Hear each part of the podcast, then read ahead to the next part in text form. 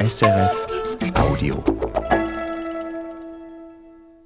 Davos 1917. Heute geht's ins Finale der großen TV-Serie im Schweizer Fernsehen SRF. Ein Spionagethriller, der ins Davos des Ersten Weltkriegs entführt. Davos war schon damals ein internationaler Ort, ein Lungenkurort und Ferienhotspot der Gäste unterschiedlichster Couleur anzieht. Bis heute. Aber das Image von Davos als weltoffener Ort, das bekam diesen Sommer Kratzer. Es ging um Schlagzeilen wie in der jüdischen Allgemeinen Zeitung, die fragten, orthodoxe Juden unerwünscht? Und es gab gehässige Posts über angeblich, Zitat, schmutzige Juden. Was ist da los? Das wollen wir heute genauer anschauen. Recherchiert hat meine SRF-Kollegin Judith Wipfler, ihre Religionsredaktorin, und sie stieß auf über 100 Jahre jüdischen Davos, Tourismus und auf einige Thriller-Momente. Davos. Schön ins Klischee entführst du uns hier, Judith, mit den Geräuschen. Warum zieht es überhaupt so viele jüdisch-orthodoxe Menschen, also strenge religiöse jüdische Gäste nach Davos? Ja, weil es eben wirklich so schön ist und so idyllisch ist. Die lieben das genau so. Der jüdische Davos-Tourismus, der hat denselben Ursprung wie der nicht-jüdische. Also der nahm seinen Anfang mit dem Kurtourismus, als Anfang 20. Jahrhundert in Europa die Tuberkulose grassierte. Und damals zog Davos eben Lungenkranke an, auch jüdische Lungenkranke, auch Ärzte übrigens. Und so gab es hier schon 1917 eine koschere Infrastruktur. Und die ist es, die bis heute orthodox-jüdische Familien anzieht, nun eben auch aus Israel oder den USA. Das erzählte mir Jonathan Kreutner vom SIG, dem Jüdischen Gemeindebund der Schweiz. Und nach dem Krieg natürlich sehr viele auch israelische Touristen, die das Klima sehr schätzen. Und dann ist es wie immer so bei Feriendestinationen, man fühlt sich wohl, man kennt Leute, Mund-zu-Mund-Propaganda und damit ist dann so quasi die jüdische Feriengruppe da entstanden. Jonathan Kreutner, der verbindet auch ganz private Erinnerungen an Ferien mit Davos, so wie ganz viele Schweizer Jüdinnen und Juden.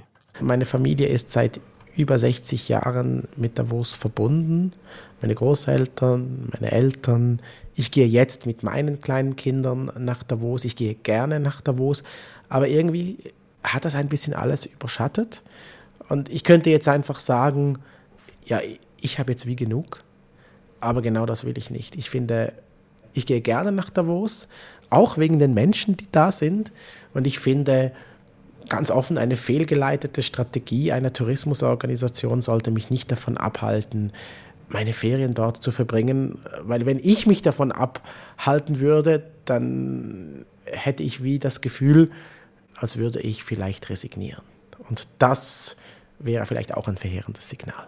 Die Ferienidylle, die hat jetzt also Risse bekommen und deshalb bist du eben ins verschneite Davos gereist, Judith. Da war gerade Chanukka, das jüdische Lichterfest, als du in Davos warst. Hast du dort auch Chanukka-Leuchter gesehen? Nein, ich bin zwar bis zum Koscher Hotel Cresta gestapft auf der Talstraße durch den tiefen Schnee, aber das äh, Koscher Hotel wirkte leer. Der jüdisch-orthodoxe Davos-Tourismus ist auch mehr ein Sommertourismus. Mhm. Also da kommen die mit Familien, Kind und Kegel, insgesamt über 3000 Menschen bis 4000 Menschen. Sie kommen aus den USA, aus Israel, aus Belgien, Antwerpen viele, aus anderen Ländern und auch aus der Schweiz selber. Mhm. Und was ist denn genau jetzt der Konflikt? Was sind konkret die Probleme mit diesen Gästen? Ja, da fängt das Problem eigentlich schon an, das zu benennen. Also geht es jetzt um einzelne Konfliktfälle. Littering wird häufiger genannt. Also, dass der Abfall auf der Straße landet statt in der Tonne? Genau. Aber geht es wirklich nur darum, geht es um einzelne oder um viele Fälle konkreten Fehlverhaltens, echten Fehlverhaltens? Oder geht es hier um den Konflikt darum, also darum, wie Klagen aus der Bevölkerung über das vermeintliche oder echte Fehlverhalten einzelner jüdisch-orthodoxer Gäste nun in den Medien auch ausgetragen wurde, auch pauschalisiert wurde? Denn dann tönt es halt schnell antisemitisch. Dann hat nicht irgendeine Familie Windeln auf dem Parkweg liegen lassen, sondern die Juden. Mhm. Also wenn man man von einem Einzelfall dann auf alle schließt, dann ist das natürlich wirklich problematisch. Ist denn dieses Littering das einzige Thema? Nein, also ferner beschweren sich einige, dass jüdisch-orthodoxe Familien nun mal viele Kinder haben und meist in größeren Gruppen auftreten. Also die würden die Busse verstopfen und auch Plätze belegen, so wie diese Davoserin im SRF-Regionaljournal geklagt hat. Sie nehmen einfach nicht zur Rücksicht. Sie tun alles belagern, auch die Spielplätze und auch Grillplätze, egal, auch auf den Bergen oben. Dort, wo die Kinder hin wollen, dort ist einfach kein Platz mehr. Es sind einfach alle immer dort. Die ganzen Gruppen mit den vielen Kindern sind dann mehrere Familien meistens auch. Und durch das ist es einfach sehr störend. Mhm. Diese Davoserin fühlt sich gestört. Und was entgegnet Jonathan Kreutner vom Jüdischen Dachverband darauf? Das Thema der großen Gruppen der vielen Kinder war immer wieder ein Thema. Ja, die kommen halt mit ganz vielen Kindern in den Bus. Und dann habe ich gesagt, ja super. Und dann sollen die einfach sagen, drei Kinder rein, vier Kinder müssen zu Hause bleiben. Das ist ja nicht böse Absicht. Die haben einfach viele Kinder und die müssen halt dann alle zusammen in den Bus. Und dass sie auch viele Fragen stellen. Die könnten sie ja im Internet nachschauen. Nein, können sie eben nicht, weil sie eben kein, vielleicht kein Smartphone haben, wo sie dann vielleicht die Abfahrtszeiten nachsehen können. Das ist auch nicht böse Absicht. Das ist einfach so, weil sie eine andere Lebensrealität haben und die muss man auch kennen und akzeptieren. Ich habe auch gesagt, wenn das Littering ein Problem ist, egal von welcher Gruppe und von welchem Touristen, dann müsst ihr einfach Ordnungsleute herstellen, die das knallhart mit Bußen bescheinigen, weil das finde ich richtig, egal wer es ist. Aber dann das quasi zu sagen, ja, die machen das alles, ohne dass man irgendwie Hinweise dafür hat, das ist natürlich schon sehr schwierig und das dann damit bringt man ja wie eine ganze Gemeinschaft an den Verruf. Mhm, er wehrt sich also gegen die Pauschalisierung. Ähm, es haben wir schon zwei Punkte aufgezählt. Gibt es noch weitere Punkte, warum die jüdisch-orthodoxen Gäste so unbeliebt sind? Also ein Grund ist schlicht, dass nicht alle Einheimischen Geld an ihnen verdienen. Ne? Also jüdisch-orthodoxe Familien, die leben streng koscher und die können drum auch nicht überall auswärts essen gehen. Die kehren höchstens zu einem Glas Tee oder Mineralwasser ein. Das scheint nicht nur mir ein Grund für diesen Unmut zu sein, sondern es gab schon 1985 eine Studie zum Thema Antisemitismus in Davos von einem Soziologen von der Uni Zürich geleitet, in Auftrag gegeben auch vom Schweizerischen Israelitischen Gemeindebund SI EG. Und da kam genau das auch vor, dass man eben zu wenig an diesen Menschen verdienen kann, weil sie eben nicht die üblichen Hotels äh, frequentieren und auch nicht, nicht groß essen gehen, weil das eben alles nicht koscher ist. Mhm. Aber eben, das war gesagt, 3000 bis 4000 Gäste pro Jahr, die müssen ja alle untergebracht und verköstigt werden. Das könnte auch eine koschere Marktlücke sein eigentlich. Das ist es auch.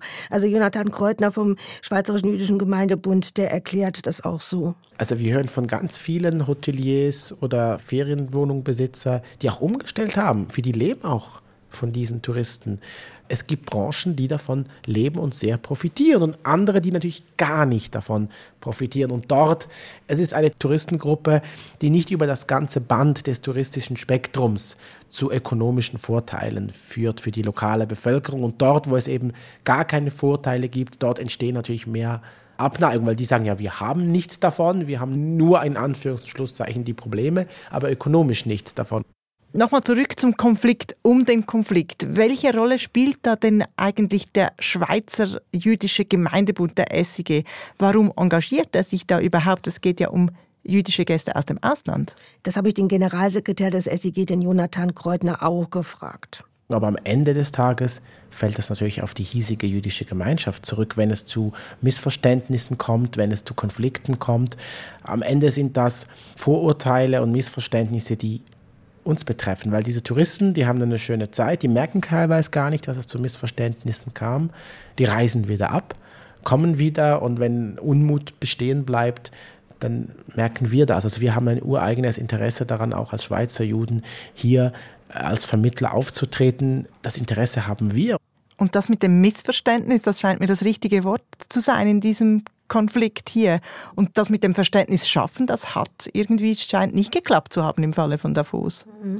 Also nach Meinung von Davos Tourismus hat es nicht geklappt. Sie hatten schon vorher Kritik geäußert, dass es nichts bringen würde, dass es mit dem Littering immer noch so sei und dass die äh, Emissäre dieses Likrat Public Projekts die Menschen, die Gäste gar nicht erreichen würden.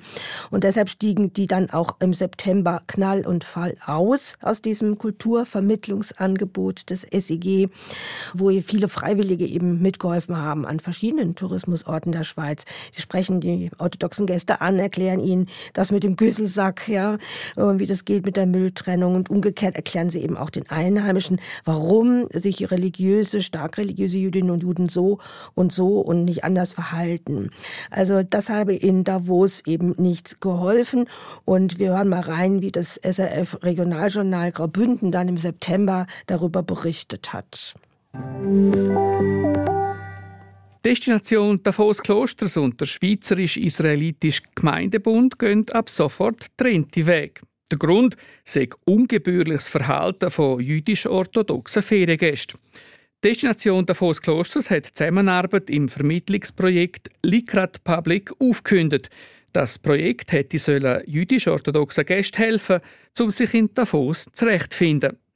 Kündigung vor Zusammenarbeit bestätigt gegenüber dem Regionaljournal auch der Reto Branchi, Direktor der Tourismusorganisation Davos Klosters. Ja, wir sind vor einem Jahr mit dem SIG zusammengesessen und haben das äh, diskutiert mit allen Details und haben eigentlich dort schon wollen sagen, es bringt es nicht, weil die, die Vermittler tun uns wirklich leid, die kommen auch nicht durch und entsprechend hat man jetzt einfach den, den Riegel geschoben. Geschätzt rund 3000 jüdisch-orthodoxe Gäste sind diesen Sommer in der Ferien in Davos. Gewesen. Laut dem Reto Branchi haben Einzelne zum Beispiel Windeln auf Alpweiden entsorgt und sich auch sonst teilweise respektlos verhalten. Es hat überhaupt nichts mit Religion zu tun, sondern es hat einfach mit Respekt zu tun gegenüber den Gepflogenheiten in dem Ort, wo man in der Ferien ist. Wenn man Gastfreundschaft erwartet, dann muss man auch sich entsprechend verhalten.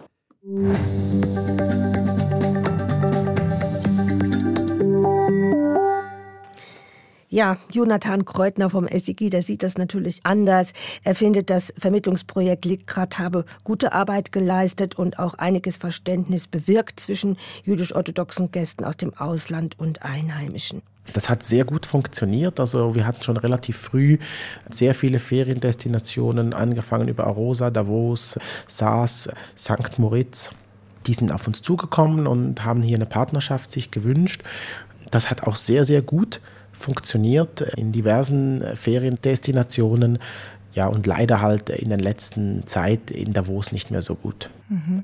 Was tut denn nun Davos, um aus dieser unschönen Eskalation wieder rauszukommen? Das kann ja fürs Image nicht förderlich sein. Also Davos Tourismus hat im September angekündigt, eine Taskforce gründen zu wollen, um, um eben dem nächsten Sommer quasi den Konflikten etwas vorzubeugen.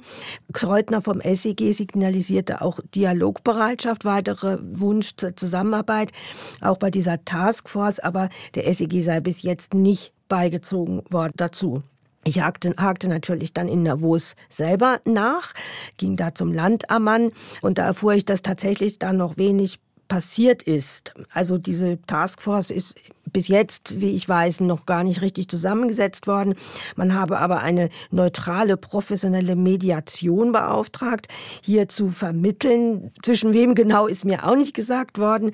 Genau, es ist auch nicht bekannt und mit Rücksicht auf eine laufende Mediation sagt der Landamanda natürlich auch keine Details. Er sagte nur, es habe eben dringend Sachverstand in der Konfliktbearbeitung von außen gebraucht, so erklärte mir Landammann Philipp Wilhelm in Davos. Ich habe jetzt nächste Woche ein erstes Gespräch mit der Person, die dort die Vermittlungen macht, wo mir aber eigentlich auch schon versichert hat, dass schon verschiedene Gespräche stattgefunden haben mit verschiedenen Seiten. Aber ich kann leider erst, wenn dann die Gespräche stattgefunden haben, sagen, wo wir stehen. Das ist jetzt tatsächlich so. Mhm, das ist also Philipp Wilhelm, der Gemeindevorsteher von Davos. Judith, du hast ihn kurz kennengelernt. Wie wirkte er auf dich? Philipp Wilhelm wirkt auf mich glaubwürdig. Ihm ist das Ganze spürbar unangenehm. Besonders auch die antisemitischen Stereotypen, die der Konflikt da hochgespült hat. Ja, es war gerade in diesem Sommer eine sehr schwierige Situation, wo man auf der einen Seite feststellt, dass es Konflikte effektiv gibt äh, im Alltag, wo man dann auf der anderen Seite auch merkt, ja, dass dann Feststellung, dass es Konflikte gibt, zum Teil dann auch gebraucht wird, um Vorurteile verbreiten, schüren, was natürlich nie und nimmer ein Ziel und überhaupt ein Mittel sein kann und immer auch zu verurteilen ist. Wilhelm ist der jüngste Landammann von Davos, erst Mitte 30. Er ist sehr engagiert, auch für geflüchtete Menschen, ebenso wie für die Kultur am Standort Davos. Wilhelm wünscht sich, dass Davos so weltoffen bleibe, wie es seinem Ruf entspricht. Die Idee von der Übung ist die, dass man sagt, man ist ein Liberaler in einer offenen Gesellschaft, ein Ort, wo, wo Gäste beherbergt von, von der ganzen Welt, wo das gleichzeitig will machen in gutem gegenseitigem Respekt, wo der einerseits, und das ist die Seite, wo der Gastgeber betrifft, äh, den Respekt am Gast entgegenbringt und umgekehrt der auch dort einfordern von Gästen, die hinkommen, ganz egal, ganz egal von wo und mit welchem Hintergrund. In diesem Sinn unterstützt der Gemeindepräsident von Davos also ganz besonders auch ein Projekt, die Dokumentationsbibliothek in Davos. Die befasst sich etwa auch mit der Geschichte von Davos zur Nazizeit. Ja, wir möchten wirklich über unsere Dokumentationsbibliothek die Thematik aufschaffen. Wir haben jetzt mal eruieren lassen, wie gut ist eigentlich die Zeit erforscht vom Nationalsozialismus, weil Davos ist dort ein, ein Brennpunkt gewesen, weil es eigentlich auch ein Ort war, wo viele deutsche Gäste sind. Es hat aber auch viele andere internationale Gäste gesagt. Es interessiert uns irgendwie, wie das Leben nebeneinander funktioniert hat oder eben vielleicht auch nicht funktioniert hat wie das muss sein, zu dieser Zeit auch da gelebt haben, wenn man zum Beispiel eben widerständig war, wenn man zum Beispiel ja, Opfer war oder wenn man ja, beispielsweise eben auch jüdisch war. Also das klingt ja schon absurd. Da war Davos ein Nazi-Hotspot und gleichzeitig gab es den jüdischen Davos-Tourismus mit koscherem Hotel, mit einer ständigen Gemeinde. Das wäre ja eigentlich auch Filmstoff, könnte man gleich die Fortsetzung machen von TV, von Davos 1917. Davos 1917. 37 zum Beispiel. Ja, oder noch besser Davos 1936. Damals geschah nämlich der politische Mord an dem NSDAP-Landesgruppenleiter Wilhelm Gustloff. Da kam der Rabbinersohn David Frankfurter hoch aus dem Unterland angereist, um den zu erschießen. In Davos. In Davos. Er stellte sich selbst sofort der Polizei und wurde auch verurteilt. Frankfurter wollte mit dieser Tat medienwirksam aufmerksam machen auf die Nazi-Gefahr, auch in der Schweiz.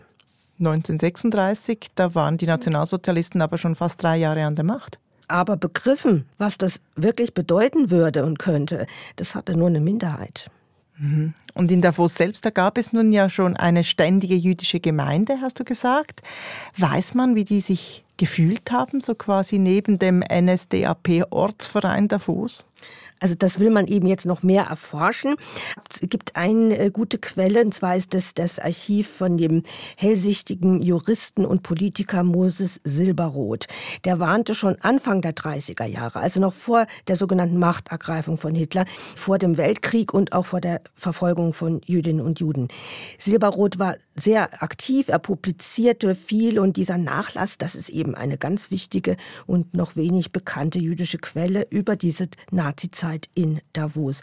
Und an diesen mutigen Mann möchte auch der heutige Landammann Philipp Wilhelm gern erinnern man weiß ein bisschen weniger über die Präsenz von, oder, oder sagen wir mal, wie das Leben war von jüdischen Leuten in dieser Zeit in, in Davos. Man kennt natürlich Leute, die Widerstand geleistet haben, wie ein Moses Silberroth, ganz, ganz wichtige Person gewesen, Anwalt, äh, Sozialdemokrat, Politiker, der sich sehr stark dafür engagiert hat, dass man auch die, ja, die Präsenz vom Nationalsozialismus eindämmen was natürlich auch eine gefährliche Position war in dieser Zeit.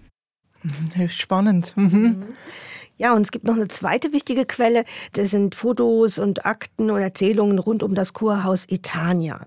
Etania, das war die jüdische Heilstätte in Davos. Sie existiert eigentlich mit Unterbrüchen bis heute als koscheres Haus. In der Etania trafen sich auch jüdische Davoser, weil es da eine Synagoge gab und eben auch ein Restaurant, ein koscheres. Ein Ferienaufenthalt, da kam dazu. Und da wird viel erzählt vom unbeschwerten Zusammensein in der Etania. Und da finden sich auch Bilder in manchen manchen jüdischen, so ja manchen jüdischen Fotoalbum in der Schweiz. Hm, das habe ich hier in dem Katalog entdeckt, in dem schönen Katalog Hast du meine Alpen gesehen vom Jüdischen Museum Hohenems, wo es um die Faszination der Alpenlandschaft geht unter jüdisch-orthodoxen Menschen. Mhm, also die sind da in die Berge gereist. Ja, Aha. vielleicht wirklich auch um Ferien vom Antisemitismus zu machen. Mhm. Jedenfalls wurde tatsächlich europaweit gesammelt für dieses Etania, für dieses jüdische Kurhotel, damit man eben eine koschere Unterkunft hat, die, die den rituellen Ansprüchen genügt in, in Davos. Und man wollte auch mittellosen, armen jüdischen Tuberkulosekranken ermöglichen, in Davos Heilung zu finden, schon Anfang des 20. Jahrhunderts. Mhm. Inwieweit war denn dieses Sammeln für dieses koschere Heim für jüdische Lungenkranke auch ein Reflex auf den Antisemitismus im Tourismus in Europa? Wie stark war der damals schon um 1900? Der ist erstaunlich omnipräsent gewesen. Das weiß ich auch aus diesem Katalog, hast du meine Alben gesehen. Also zum Beispiel der österreichische Gebirgsverein, der diskriminierte jüdische Menschen schon seit 1890. 1890, das war also lange, lange vor dem Zweiten Weltkrieg. Genau, also für Juden gab es keine Mitgliedschaft, sondern nur, Zitat, für deutsche Volksgenossen. Das nennt man auch den sommerfrischen Antisemitismus in Österreich. Was ist denn das für ein Ausdruck? Ja, bezieht sich eben auf den Ferienmachen in Österreich und dortige Diskriminierung jüdischer Gäste. Also Kitzbühel zum Beispiel beschloss 1897, Zitat, Anfragen von Juden haben unberücksichtigt zu bleiben. Hm. Und in Deutschland? Ja, da hieß das nicht sommerfrischen Antisemitismus, sondern Bäder-Antisemitismus. Gemeint sind die See- und Kurbäder an der Nord- und Ostsee.